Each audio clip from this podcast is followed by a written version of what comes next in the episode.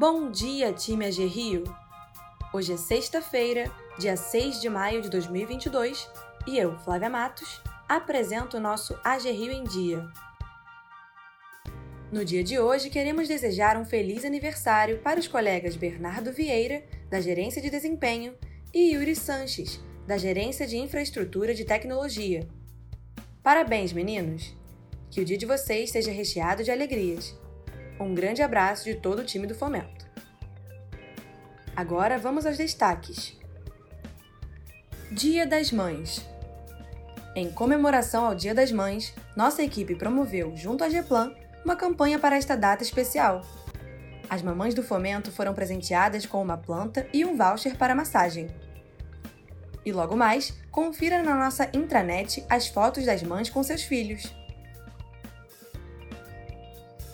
Economia.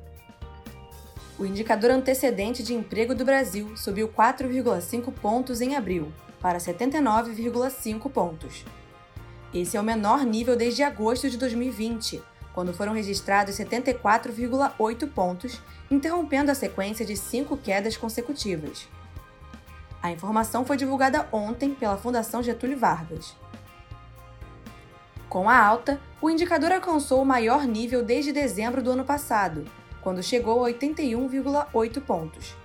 Já em médias móveis trimestrais, avançou um ponto, para 76,5 pontos.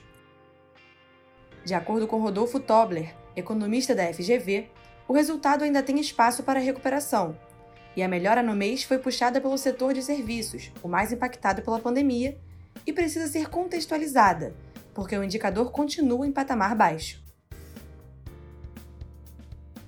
Energia sustentável.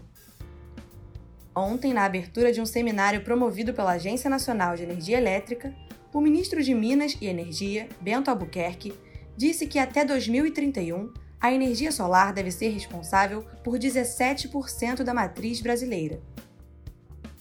De acordo com ele, Atualmente, as fontes fotovoltaicas correspondem a 7,7% da eletricidade gerada no país. Ano passado, a geração distribuída no Brasil foi a quarta em crescimento no mundo, superada apenas por países como Estados Unidos, China e Índia. Já em relação à energia eólica, Bento Albuquerque explicou que a previsão é manter o percentual de 11% de presença na matriz energética do país ao longo da próxima década.